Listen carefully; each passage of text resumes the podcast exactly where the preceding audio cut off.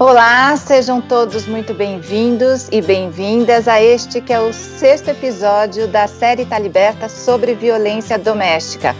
Vocês que estão entrando aí pelo Facebook ou pelo YouTube do Instituto Camila e Luiz Taliberti, vocês podem participar pelo chat mandando perguntas e comentários.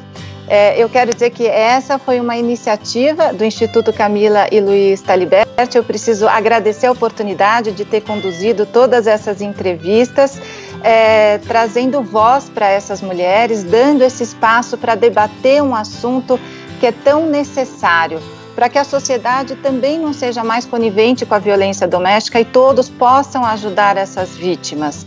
É, os, todos os episódios estão disponíveis aqui nas redes do Instituto. Inscreva-se aí no canal do Instituto no YouTube, tá bom?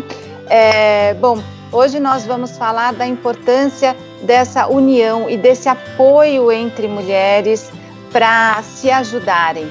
O nome disso é sororidade. E eu vou apresentar as minhas duas convidadas. Estão comigo aqui a juíza de direito Tatiane Moreira Lima. Muito obrigada, Tatiane. Eu que agradeço o convite, Mari. Bom dia a todos. E também está com a gente a Gabriela Nicareta. Olha, a Gabriela é advogada e a gente se conheceu, né, Gabriela, no grupo que eu coordeno com a Mari Marega no Facebook. É um grupo de orientação e apoio a vítimas de violência doméstica. Esse grupo está com mais de 4 mil vítimas ali é, sendo orientadas e apoiadas. E a gente se conheceu porque a Gabriela, ela é advogada, mas ela passou sim por um relacionamento abusivo e por muitas situações de violência que se agravaram na quarentena.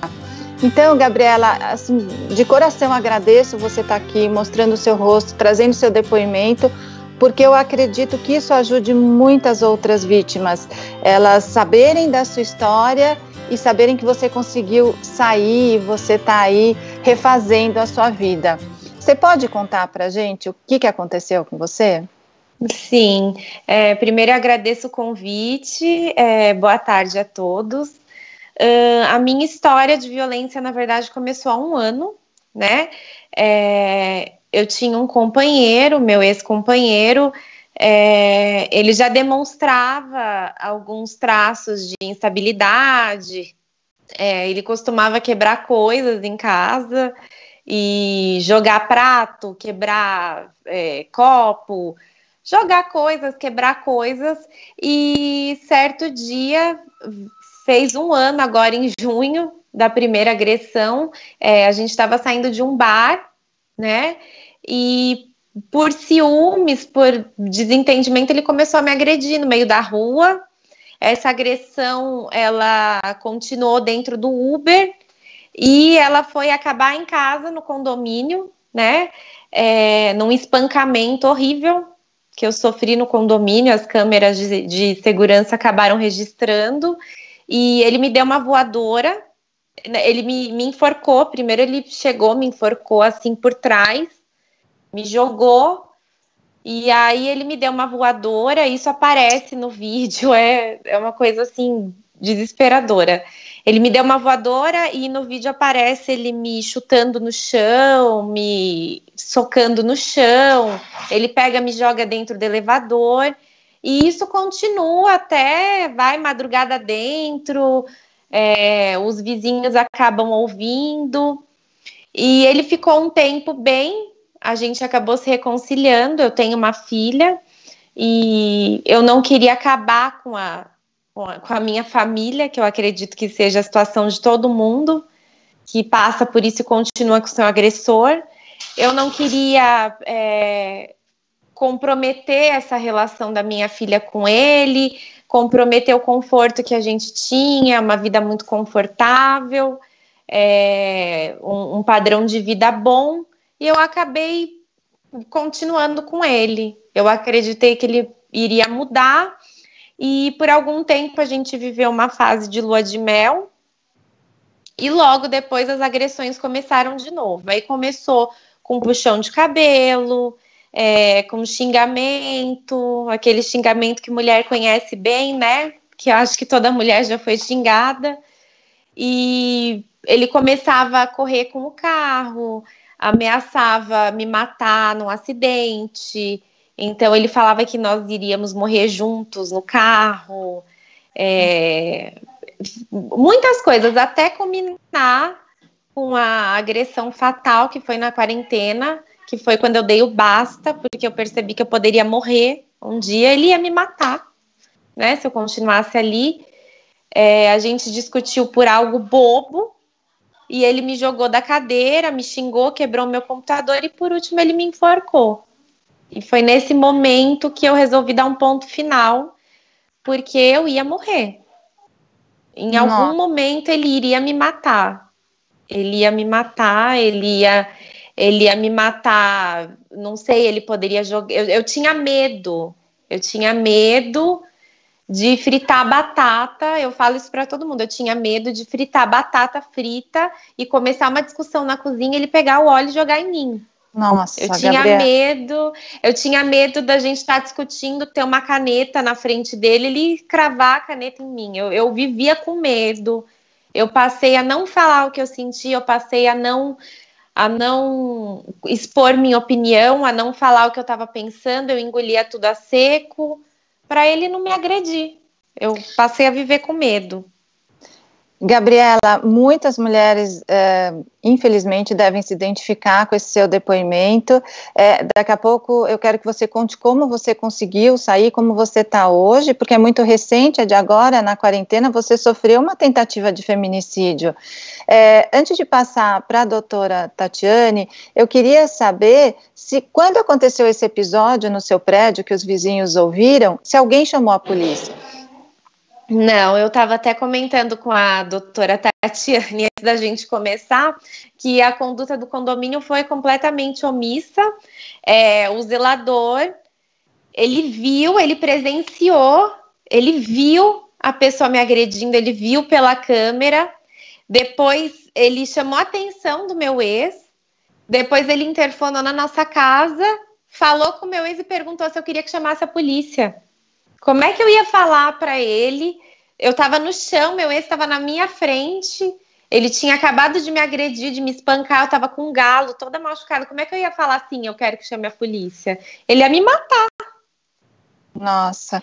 Não, e de fato essas mulheres, né, doutora Tatiane, elas correm o risco de morrer. A gente sabe que esse medo, ele é real e ele não é infundado. A doutora Tatiane, que tem tantos anos de experiência aí na vara eh, de violência doméstica familiar, certamente já ouviu histórias como a da Gabriela, até piores, porque algumas, é, infelizmente, chegam ao feminicídio. Eu gostaria é que você comentasse esse primeiro depoimento da Gabriela. Com certeza.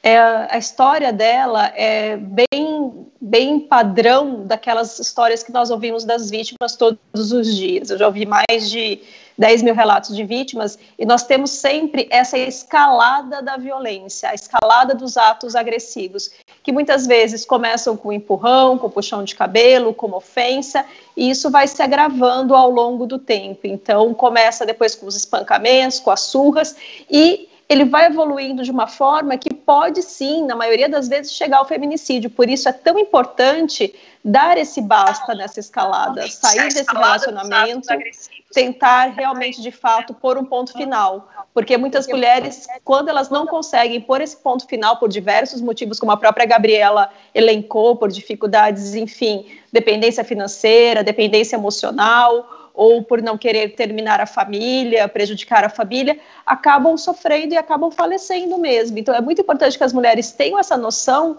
de que é uma escalada de que vai de atos menos graves a mais graves, que esse homem ele vai ficando cada vez mais violento, que há uma omissão da sociedade como um todo, muitas vezes. Os vizinhos escutam, os vizinhos veem, as pessoas que estão ao redor, ali perto, as testemunhas, elas se omitem e ao se omitirem, elas não adotam uma postura neutra, muito pelo contrário, elas assumem o lado do agressor falando para ele de uma forma implícita que ele pode continuar fazendo isso, que ninguém vai fazer nada, que ninguém vai se meter numa briga de marido e mulher, que é essa a nossa regra máxima na nossa sociedade, que em briga de marido e mulher ninguém mete a colher.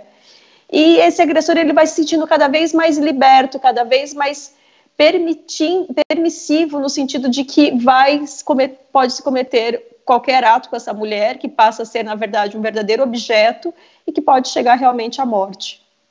E, e, enquanto ele se sente tão livre, essa mulher se torna prisioneira e refém da própria vida, né, doutora Tatiane? Com certeza. E na pandemia, é, nós temos um, um, aumento, nós tivemos um aumento, isso é, é registrado por todos os, os, setores que trabalham com violência doméstica, dessa violência porque a mulher ela está isolada, ela está 24 horas com esse agressor. Muitas vezes questões econômicas ou financeiras, de trabalho, elas acabam deixando esse agressor ainda mais estressado. É claro que isso não é, não é a causa, a causa é que ele é agressor mesmo, a causa é que ele é agressivo. Mas muitas vezes acaba sendo um fator que fomenta mais essa violência.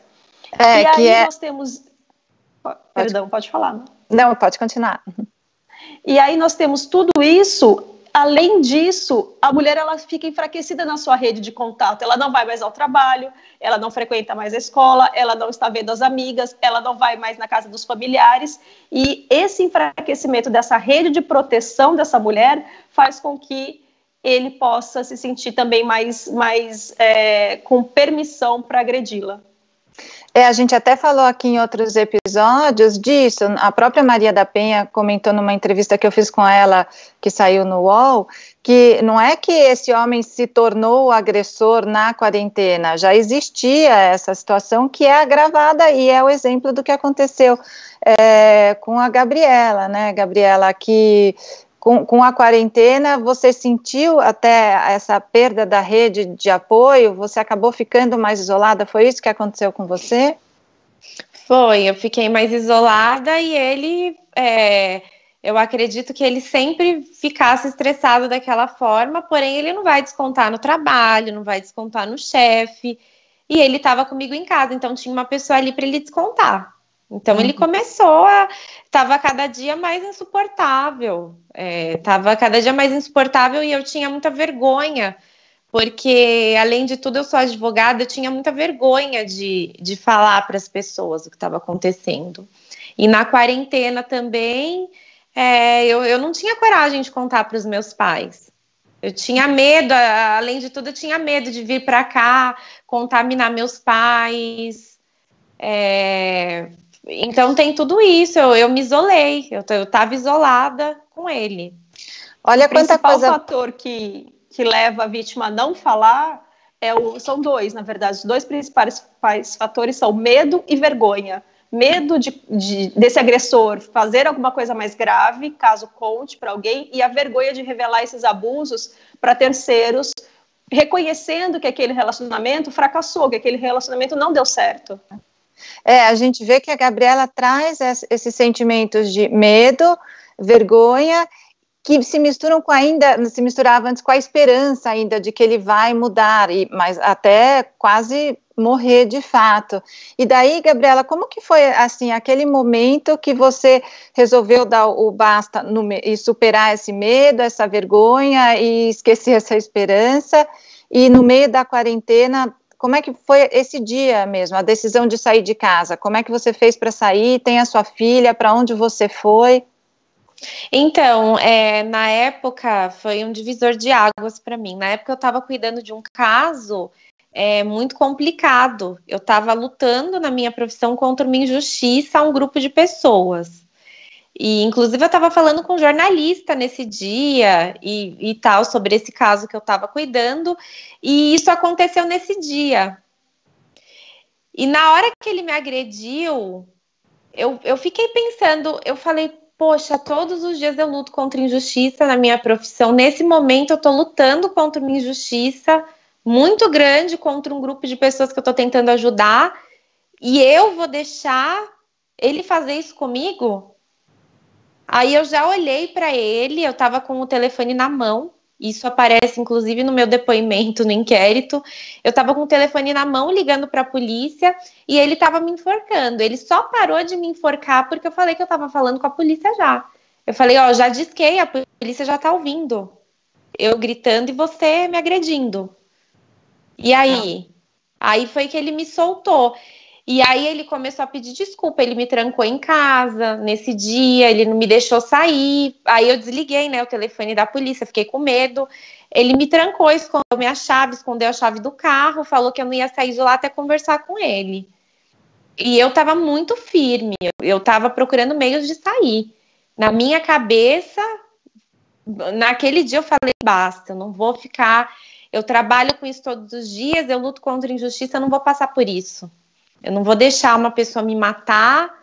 Eu luto contra isso eh, todos os dias, eu não vou deixar ele fazer isso comigo. E aí eu estava muito certa.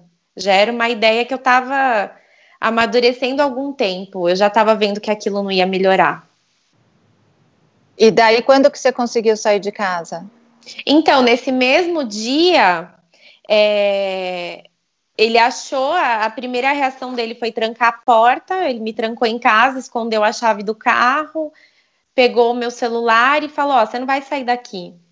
Aí começou a chorar, quando ele viu que eu estava muito firme, ele começou a chorar, queria ver. É, queria ver o meu pescoço, não, deixa eu ver o que eu fiz.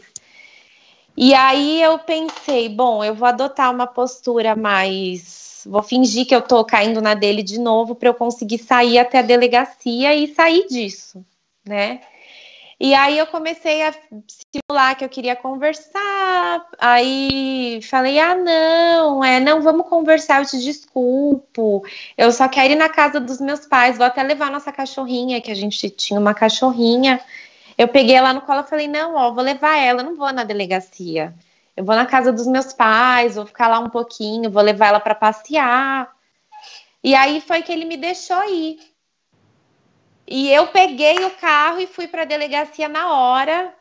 E ele me ligando, me ligando, me ligando para querer saber onde eu estava, fazendo chamada de vídeo comigo, queria saber onde eu estava e me mandando mensagem: onde você está, onde você está, onde você está, você está mentindo para mim, você não foi nos seus pais. Mas aí eu já estava na delegacia e a partir do momento que eu fiz o boletim de ocorrência, eu já sabia que eu não ia mais voltar atrás. Mas foi no mesmo dia, foi tudo no mesmo dia. Eu consegui me desvencilhar né, da, da, conseguir fazer ele mudar de ideia, devolver a chave do carro, devolver minhas coisas, fingi que eu estava vindo para os meus pais e fui para a delegacia. E, a, e aí eu voltei depois com a polícia para pegar minhas coisas já. E a sua filha estava em casa, Gabriela? Não, não, e é, ele alega que ele tem transtorno tudo mais, e a maior coisa assim que eu tenho contra ele, contra esse discurso dele, é que ele nunca fez nada na frente da minha filha. A minha filha é filha de, de outra pessoa. E ele não é bobo, né? Ele nunca me agrediu na frente dela, ele nunca, me, ele nunca agrediu a minha filha. Então ele sabia muito bem o que ele estava fazendo. Uhum. É, doutora Tatiane, daqui a pouco a gente ainda vai saber mais sobre a história da Gabriela e como é que você está hoje, Gabriela. Mas é, isso tudo, porque, pelo que ela passou, esse processo é, demora mesmo para a mulher tomar essa decisão e, e, e fazer, né, e, e, de fato ir lá denunciar. É, é importante que a mulher apresse isso para diminuir até o risco que ela corre. Como é que faz? Como é que a gente ajuda essa mulher? Olha, Mari, é, só 5% das mulheres denunciam na primeira agressão. 95% delas, a agressão ela é repetida por diversas outras vezes. E há um determinado momento em que a ficha cai, como a história da Gabriela mesmo.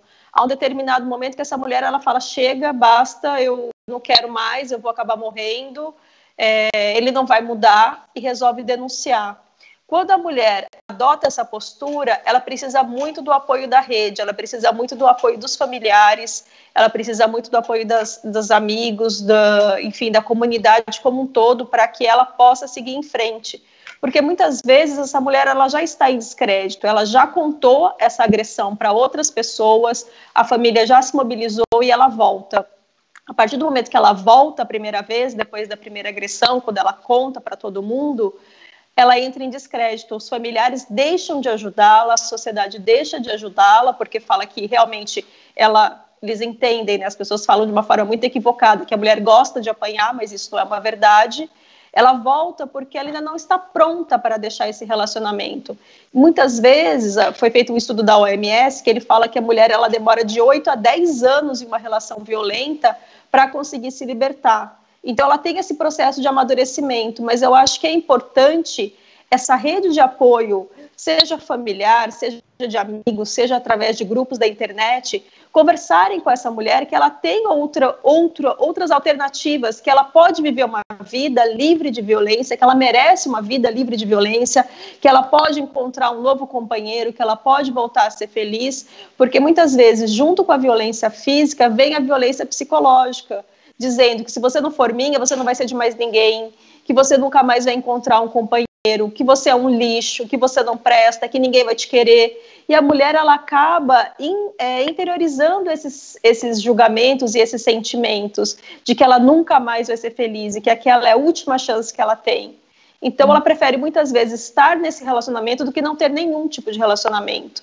Então é muito importante que nós, enquanto sociedade, apoiam, apoiamos essa mulher, apoiemos essa mulher para que ela consiga de fato se libertar desse relacionamento, porque quanto mais tempo ela fica, mais risco ela corre.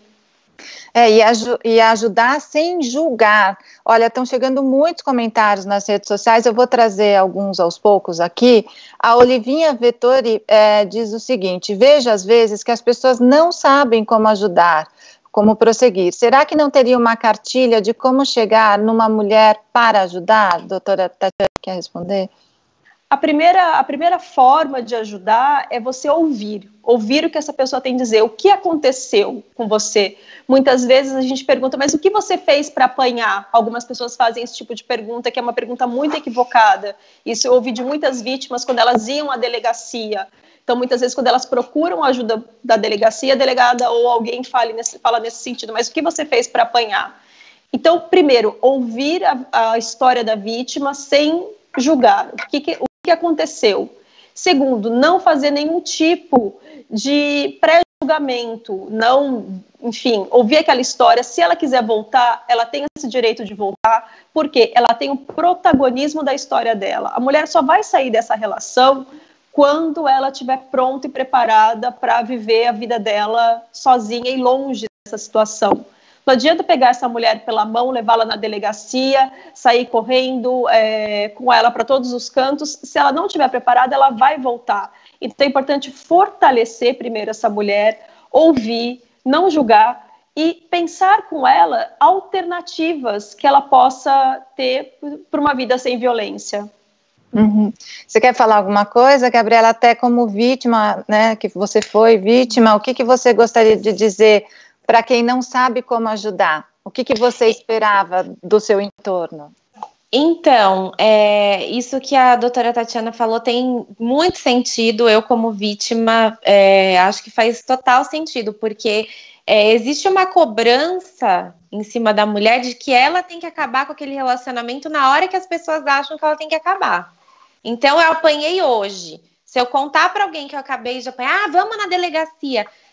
Gente, não é assim. A mulher não está preparada. Eu não tinha, na primeira vez que eu fiz pancada, eu não tinha uma preparação psicológica para passar por uma delegacia.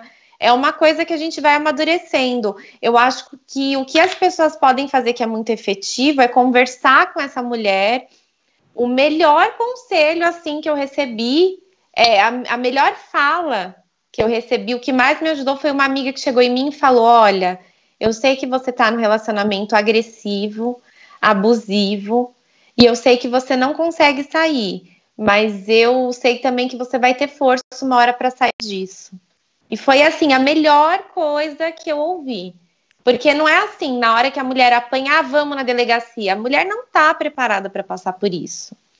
Entendeu? E se colocar à disposição, eu acho também, para quando ela tiver, olha, quando você quiser ajuda, quando você tiver, quando você estiver precisando, eu estou aqui, eu posso ir com você, eu vou ser sua testemunha, é, eu te levo para qualquer lugar, eu vou te ajudar a se abrigar. Então, eu acho que é importante também se colocar à disposição para ajudar quando essa, quando essa vontade se fortalecer. Exatamente. E também é, tentar reduzir os danos. Eu acredito muito na, na no posicionamento de redução de danos. Então, a pessoa que quer ajudar, ela pode tentar é, encontrar meios com essa mulher enquanto ela não consegue se desvencilhar de ir é, reduzindo os danos daquele relacionamento.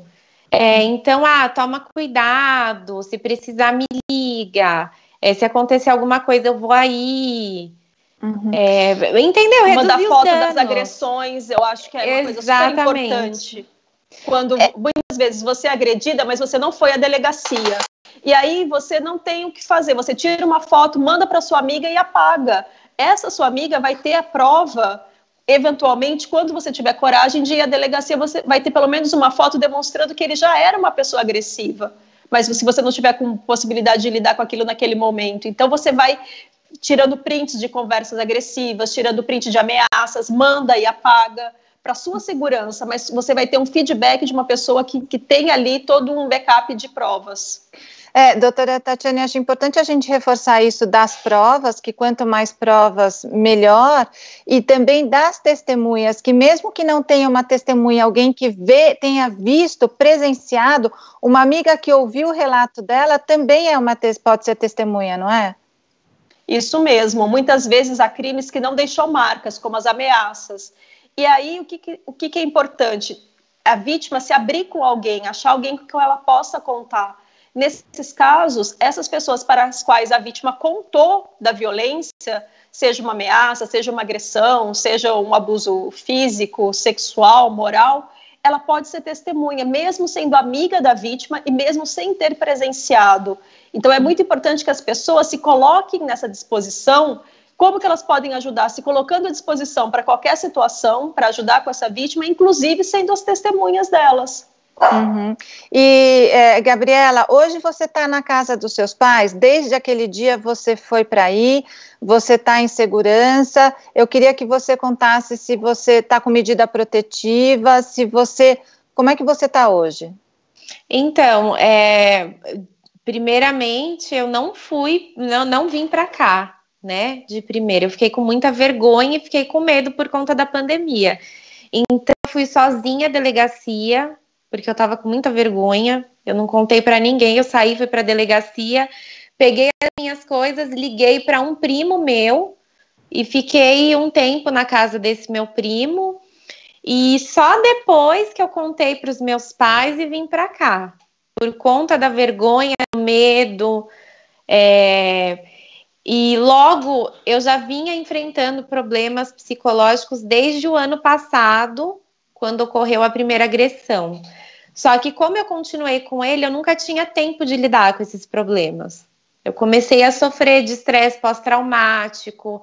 É, teve uma, um, um momento que eu passei a não conseguir dormir. Eu ficava sempre em alerta, então o meu sono começou a ficar muito leve. E eu estava desde o ano passado é, ressentindo, né, os sintomas psicológicos dessa agressão que eu sofri. E então, depois que eu vim para cá, eu comecei a tratar. É, eu vim para casa dos meus pais, então eu comecei a ter muito apoio, até mesmo com a minha filha, porque eh, no começo eu não tinha condição de passar por tudo isso sozinha. É, fui ao psiquiatra. Hoje eu tomo cinco remédios, para três deles são tarja preta. É, tomo remédio para dormir, comecei a ter ataque de pânico, é, muita ansiedade. Hoje eu já estou melhor. É importante também a gente sempre fazer o acompanhamento psicológico, porque uma pessoa que passa por qualquer tipo de violência, de companheiro, assalto, sequestro, qualquer situação de violência precisa fazer um acompanhamento psicológico porque uhum. isso mexe com a gente, a gente não fica bem, a gente leva um tempo para recuperar o psicológico, para poder se recolocar. No, de início eu não conseguia trabalhar, não conseguia atender os meus clientes direito. Isso foi com o tempo. Foi, que foi bom, mesmo o tempo. Bom. Que, vo, que bom que você está fazendo tratamento e, e que bom que você está falando disso, porque as mulheres precisam mesmo desse acompanhamento, né, doutora Tatiane, para superar, para seguir em frente e, inclusive, para não repetirem, num, até num novo relacionamento, de novo a situação de violência. É muito importante. Muitas vezes você vê que muitas vezes é uma agressão física, mas ela deixa marcas psicológicas e essas marcas precisam ser tratadas. Essa mulher ela precisa se curar como um todo. Ela precisa estar inteira para o trabalho dela, para a família dela, para os filhos. Ela precisa voltar a ser o que ela era antes. E esse e essa agressão ela deixa marcas tão profundas que muitas vezes incapacita essa mulher de algumas atividades é muito importante. Há, muito, há muitos relatos de mulheres que, depois de serem agredidas, passaram a ter medo de homens, que não gostam de ficar sozinhas com homens, que se está andando numa rua, tem um homem mudo de calçada, porque a figura masculina passa a representar um papel de ameaça. E, então é muito importante o tratamento psicológico, é muito importante que essa mulher tenha o apoio da rede, então é importante o relato da Gabriela contando aqui que ela tem esse apoio, que isso faz com que as coisas sejam melhores e que reduz o sofrimento. E, Gabriela, a Helena Taliberti, que é presidente do Instituto Camila e Luiz Taliberti, está te perguntando como é que está a sua filha. A minha filha está bem, como ela nunca presenciou nada disso. Ela presenciou, assim, ele gritando comigo. É, ela está bem. No momento, ela não sabe do que aconteceu. É, eu quero até preservá-la disso, eu não quero que ela saiba disso. Quando ela for mais velha, eu vou contar o que aconteceu direitinho, vou contar por que eu, eu terminei o relacionamento, mas ela tá super bem. Ela, ela tem não presenciou anos? oito. Ela anos. ainda bem que nunca presenciou nada. Mas pelo que eu falei, né? Ele é muito lúcido, ele não ia fazer alguma coisa para deixar testemunha, para deixar marcas, enfim. Na minha Ele foi há muitos agressores, há, há, há, muitos agressores que praticam a violência na frente dos filhos. E aí os filhos passam a ser outras vítimas, vítimas secundárias dessa violência, porque eles também necessitam de tratamento psicológico, de acompanhamento para esquecer essa agressão. Então você teve muita sorte, Gabriela, nesse aspecto. É. E ele foi preso? Não, ele não foi preso. Eu demorei, né, para fazer a, a denúncia e eu acabei não chamando a polícia no local, então ele não foi preso. E você tá, é, eu queria saber como está a situação jurídica hoje. Você está com medida protetiva e ele vai responder algum processo? Vai, o processo já está rolando, processo criminal. É, eu estou com as medidas protetivas, é, eu parei de acompanhar, eu, eu acompanhava muito inquérito, eu parei porque isso faz mal também, é uma coisa que a vítima de violência não tem que fazer, tem que deixar na mão de advogado e do Ministério Público, e ele vai responder sim pela agressão, ele já vai ter que se defender. E tá rolando. Eu, eu tenho, eu sou advogada, mas apesar disso, tem uma advogada que a OAB me disponibilizou cuidando do caso, porque realmente é a gente não tem que ficar tendo contato com isso, porque faz mal, faz mal porque o agressor chega na frente do juiz e do delegado e, e vai deslegitimar a vítima. Ele fala que a vítima é louca, que ele não lembra. Isso tudo aconteceu comigo. Meu ex falou que não lembrava de ter me agredido, falou que é louco. É. é. E a mulher, às vezes, com marcas no corpo, vai dizer que ela caiu, que ela está inventando. E a doutora é, Tatiane acabou, no exercício da profissão, sendo vítima de um, de um agressor desses, né, doutora Tatiane? As pessoas devem se lembrar, é, no meio de uma audiência, o agressor a pegou como refém e ameaçou tacar fogo. Conta, eu queria assim que você contasse um pouco para a gente o que aconteceu ali, que acabou Foi sendo ela. É, uhum. acabou Nossa. sendo um trauma, é que essa e, e, e o que que você, com essa sua experiência, poderia falar do perfil desses homens? Perfeito.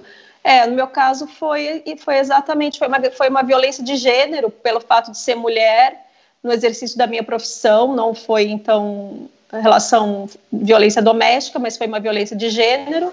Eu estava trabalhando e aí entrou um réu de um processo com um inflamável, jogou em mim, tentou atear fogo, me enforcou. Então, quando a Gabriela fala de enforcamento, É, eu sei bem o que é isso, porque é uma sensação de quase morte desesperadora.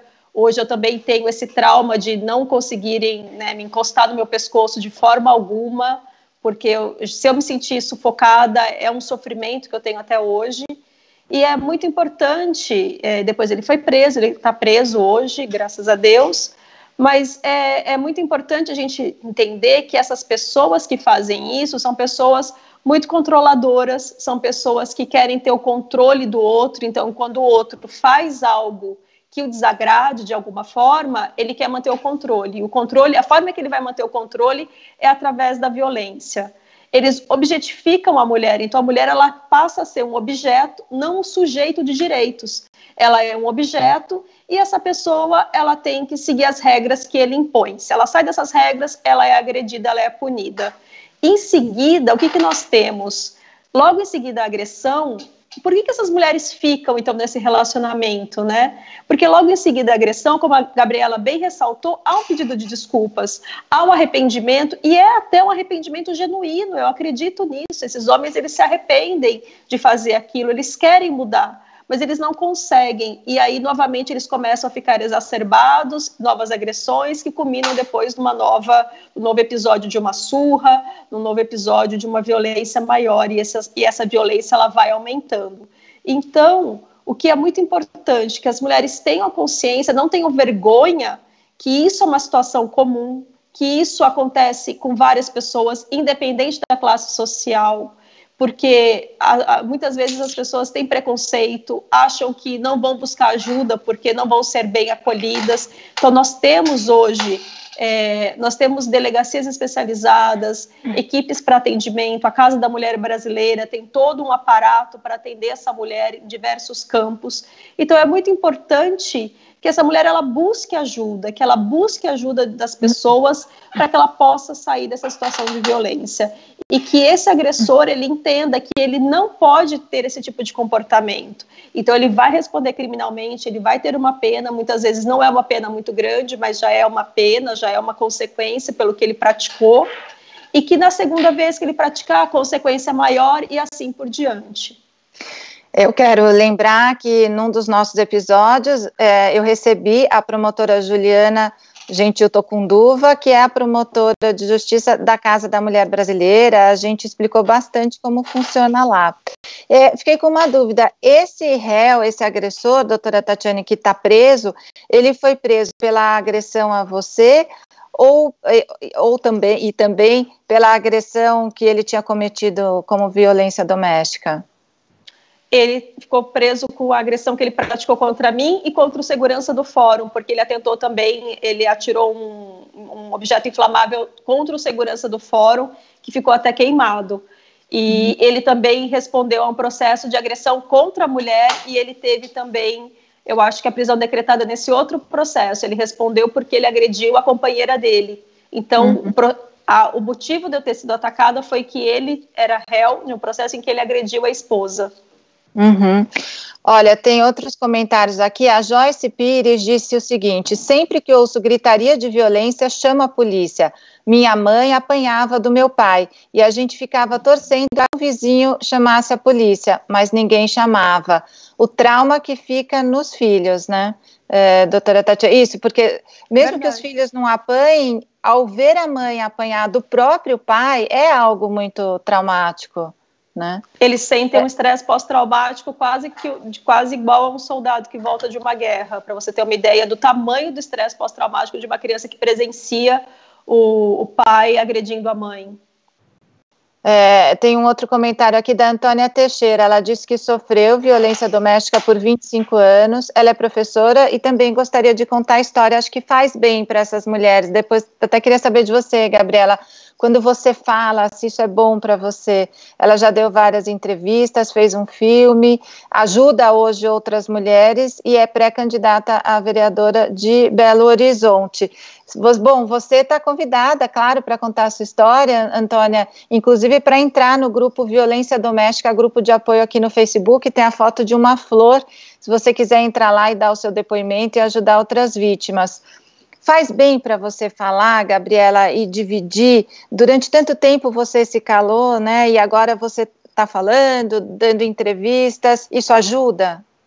Isso ajuda muito e eu também me senti muito silenciada, porque o agressor, é, ele nunca conta a história inteira. Ele pode até contar que ele agrediu, que ele teve uma luta corporal com a mulher, mas ele nunca vai contar que ele é o culpado. O outro, a mulher sempre é culpada. Isso acontecia muito comigo. É, ele até contou para algumas pessoas que ele me agrediu de alguma forma, mas ele nunca contava a história inteira. Sempre a culpa era minha, eu tinha algum grau de culpa ali no que ele fez.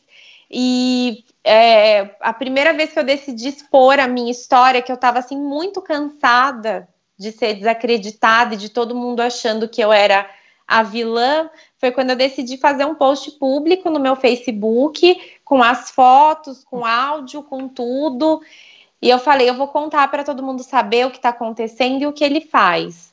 E desde então eu percebi que isso me faz muito bem, porque além das pessoas descobrirem quem é ele, porque é, ele contava né, meias verdades para todo mundo, é, eu também me ouço falando, e quando eu me ouço falando, eu evito voltar para aquela situação e também consigo ver que a cada dia eu estou superando mais os traumas. Então, para mim, faz muito bem, por isso que eu dou entrevista, eu dou. É, é, eu falo, eu, eu converso com outras vítimas, eu tento ajudar porque isso é muito bom para mim, faz muito bem. Olha, que bom, e a gente vê que isso é muito comum e muito cruel, né, doutora Tatiane, desse homem que ele acaba querendo se fazer de vítima, invertendo totalmente a situação, como se a mulher que o provocasse.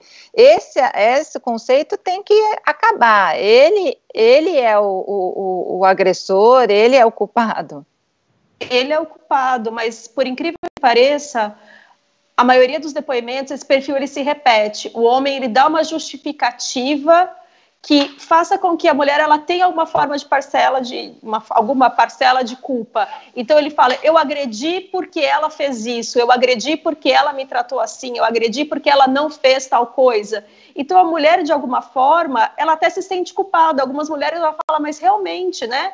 elas sentem que elas têm uma parcela de culpa, mas não é verdade. A mulher ela não tem culpa, por mais que ela faça qualquer coisa, nada justifica uma agressão. Então, essa conduta do agressor de tentar colocar a culpa na mulher tem que parar, porque a culpa é do agressor. A mulher não tem culpa por nada, ela não tem culpa de ser agredida. Muito pelo contrário, ela é a vítima. Então, quem é, quem é o culpado é o agressor. Gabriela, você é advogada. Como advogada, você é, passou a atender também mulheres vítimas de violência doméstica? Então, depois do meu depoimento, é, que ficou público e teve muitos compartilhamentos, é, muitas mulheres vieram me procurar. E eu tenho estudado muito porque eu não mexia com essa área, eu comecei a me interessar muito por essa área e agora eu já estou atendendo, sim, mulheres vítimas de violência. Eu é, já atendia eu... na, eu já atendia assim no âmbito familiar, mas eu uhum. nunca, é, eu não, não mexia diretamente com a questão criminal. Agora eu já, já passei a, a atender. É que eu quero lembrar e vou contar uma história para vocês que a Camila Taliberti que morreu na tragédia de Brumadinho, né, o Instituto Camila e Luiz Taliberti, ele surge é, logo depois da tragédia de Brumadinho. A Helena Taliberti perdeu os filhos Camila e Luiz na tragédia. A Camila Taliberti, Gabriela, ela era advogada e ela atendia como voluntária vítimas da violência doméstica. Por isso que a gente está aqui hoje em homenagem à memória da Camila e o nome Tá Liberta é porque a Camila gostava de se apresentar como Camila Tá Liberta. E a Gabriela hoje está liberta também, não é, Gabriela? Com certeza, muito. Eu nunca me senti tão livre. Uhum. Que bom. Eu quero dizer para vocês, a gente tem mais alguns minutinhos. Hoje, no último episódio da nossa série, vai ter um encerramento especial com a participação, olha, da Adriana Sanches, que é sanfoneira e cantora. Ela gravou uma participação especial para a nossa série Tá Liberta. E, doutora Tatiane, é, o que, que a gente pode falar para essas mulheres para encorajá-las a tomar essa decisão de fazer a denúncia e entender que existe uma vida fora do relacionamento agressivo?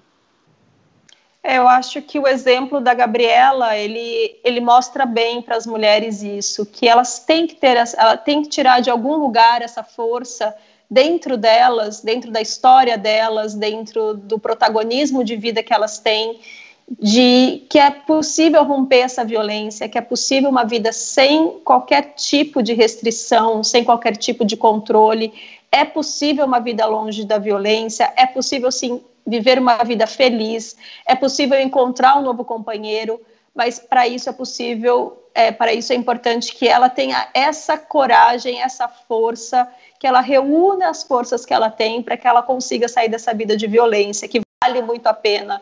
Eu acho que o exemplo da Gabriela hoje foi muito importante, porque ela traz esse exemplo aqui vivo, que hoje ela consegue se ver livre, está liberta e vivendo uma vida completamente muito mais feliz, reestruturando, mas uma vida feliz. Então, eu diria para as mulheres que elas tirem essa força de dentro delas, que elas são mulheres fortes, sim, por mais que o agressor fale que não, mas elas são mulheres fortes e que elas podem viver uma vida e que elas merecem viver essa vida.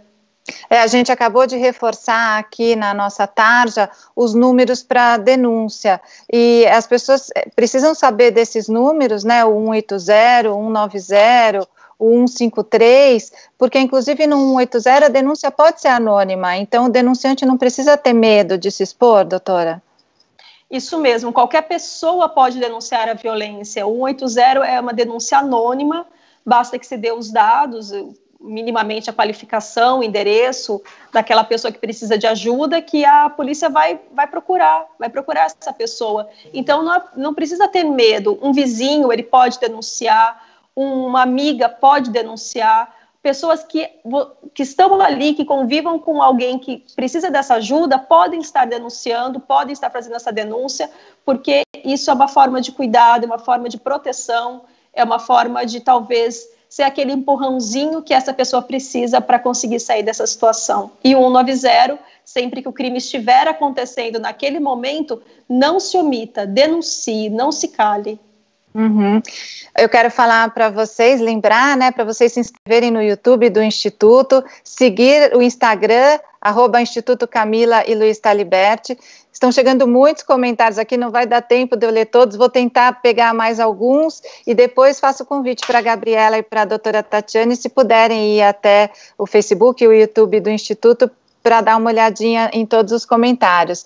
O Elias Novelino disse: ótimas informações para poder ajudar uma mulher vítima de violência.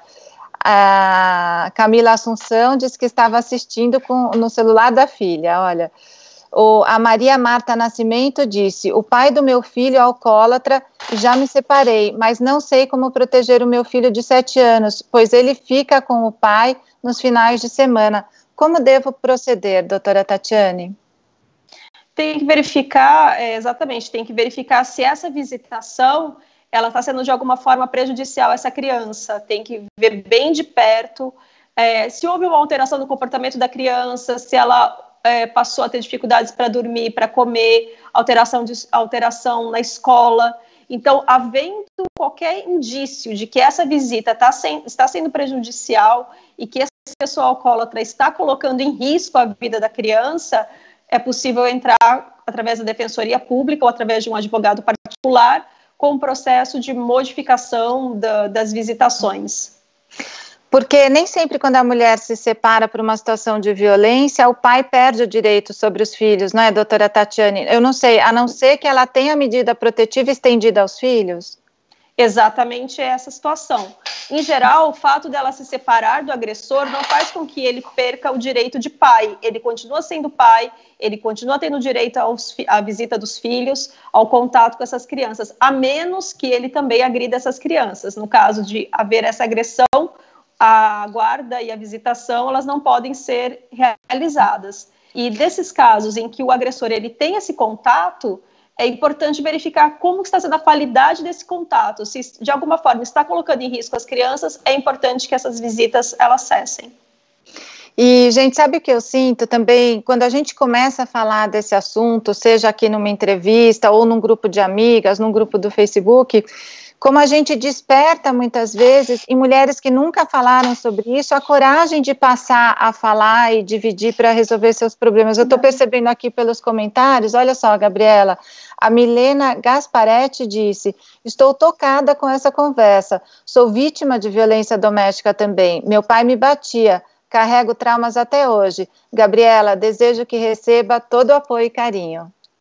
Ah, foi a, a Milena que falou para você. E é isso aí mesmo, Milena, a gente vê e, e como esses traumas é, é, ficam, e a Gabriela bem pontuou que você está passando por esse tratamento, Gabriela, e como está sendo importante esse acolhimento na casa dos seus pais. Você que teve tanto medo e vergonha de se abrir para os seus pais, na hora que você conseguiu falar e ter esse acolhimento, o que, que mudou? É, mudou que eu vi que tem vida depois da agressão. Há muita vida depois da agressão. Muita. É, a gente consegue encontrar apoio nas pessoas certas.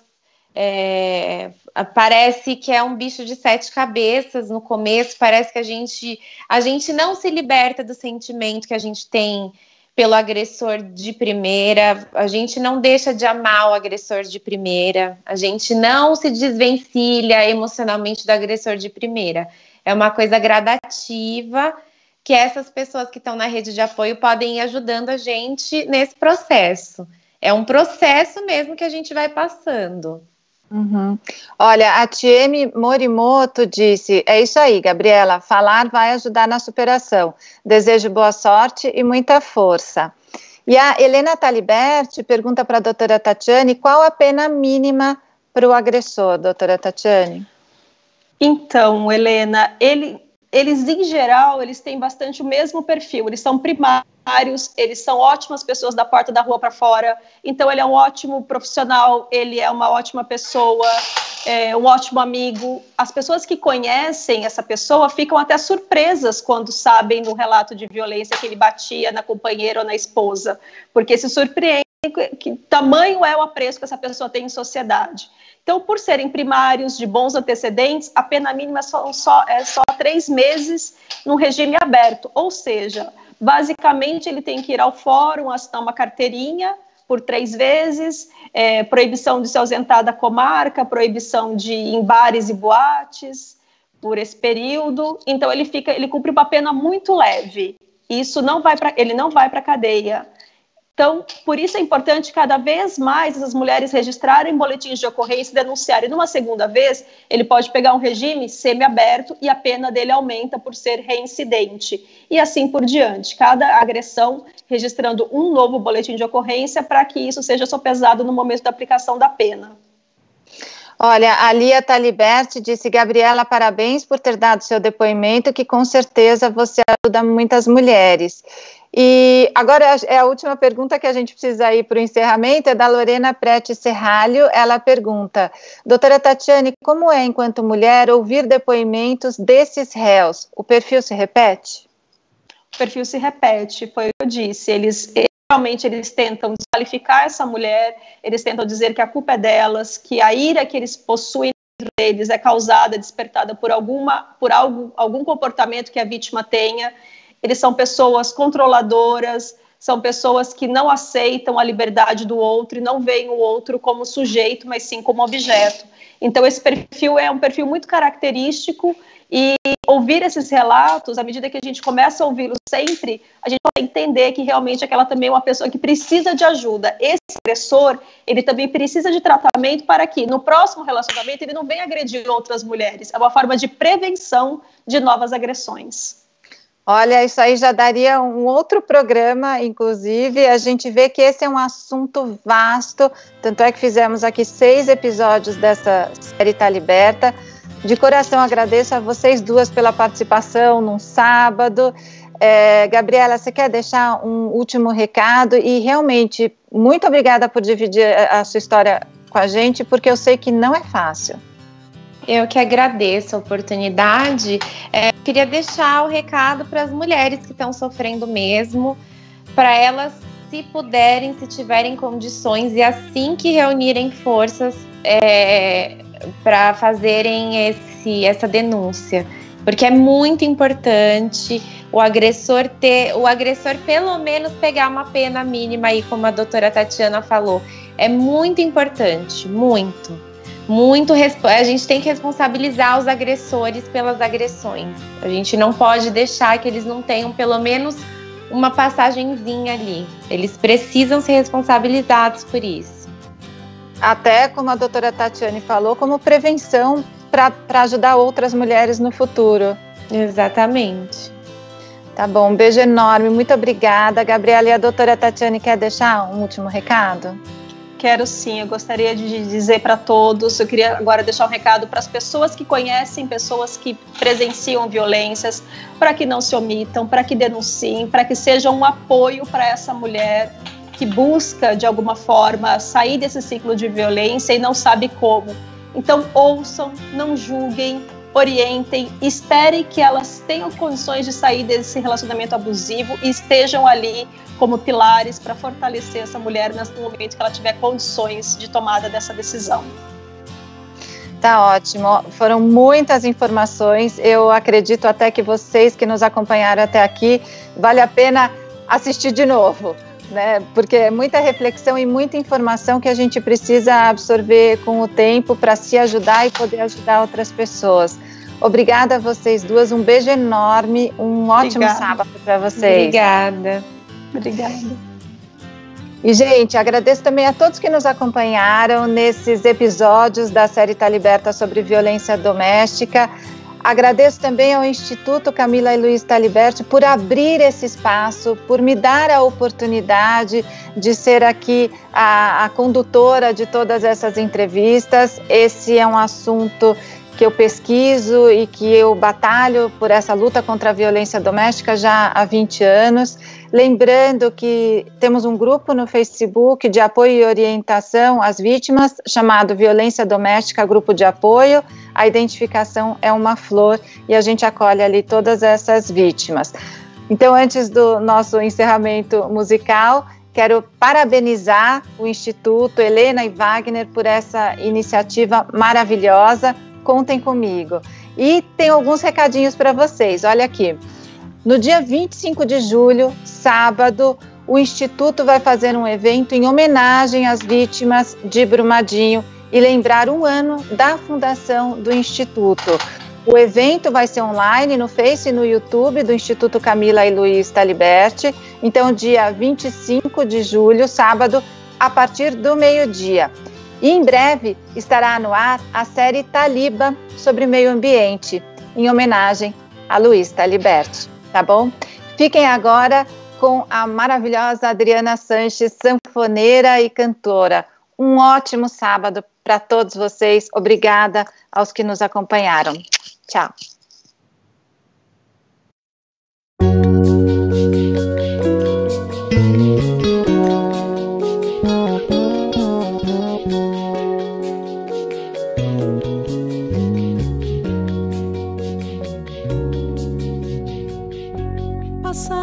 Se apaga, não existe essa borracha. É nele que o presente se ressente, se encaixa. Eu tava procurando uma palheta e uma tarraxa. Achei o seu retrato numa caixa. Achei o seu retrato. Fiquei ali olhando a sua cara novamente. O tempo já passou, você deve estar bem diferente. Fazia muito tempo eu não pensava mais na gente. Achei o seu retrato de repente. E achei o seu retrato de repente.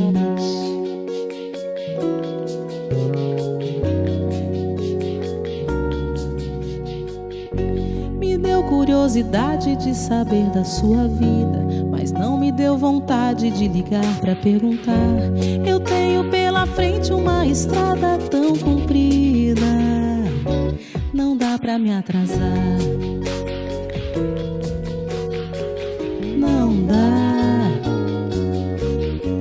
Lembrei de quase tudo aquilo que nós não fizemos. Me perguntei se havia algum sentido em me lembrar.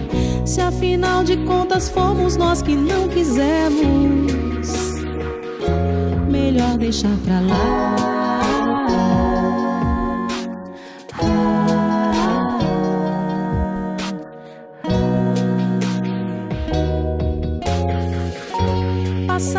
se apaga e ressuscita toda hora. Mas isso também passa, o futuro não demora. Eu tava procurando uma saída e bem agora achei o seu retrato e joguei fora.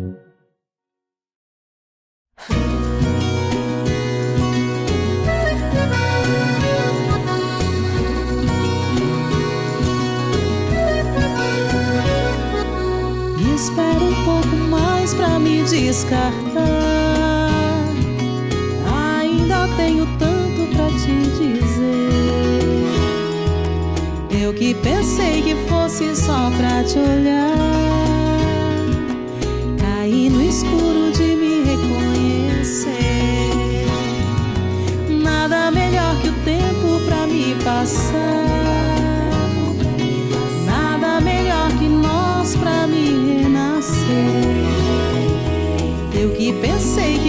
Fosse só pra te amar. Fui descobrir que eu tinha que te aprender. Se chover, deixa que o sol há de brilhar. Se quiser, deixa eu te namorar. Se chover, deixa que o sol há de brilhar. Se quiser deixa eu te namorar. Eu sei o caminho, eu não sou de fugir. Eu ando muito sozinha sem ter onde ir. Deixa que eu sei, é verdade, eu cansei de mentir. Deixa que eu sou teu destino, eu te ensino a sorrir.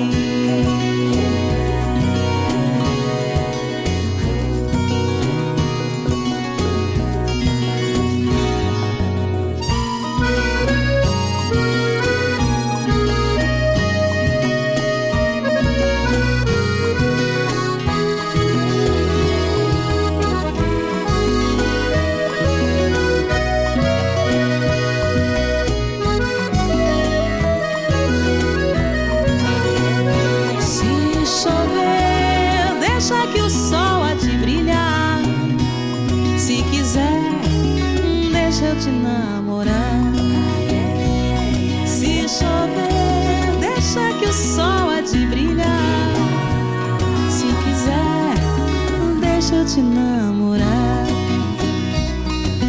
Deixa que eu sei o caminho, eu não sou de fugir. Eu ando muito sozinha sem ter onde ir. Deixa que eu sei, é verdade, eu cansei de mentir. Deixa que eu sou teu destino, eu te ensino a sorrir.